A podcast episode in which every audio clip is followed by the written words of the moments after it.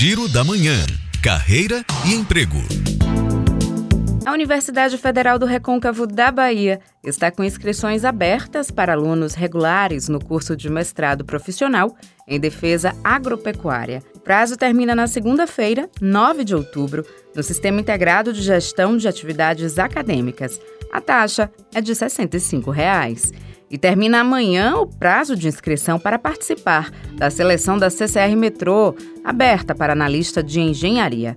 Há outras vagas também para estágios e ensino médio.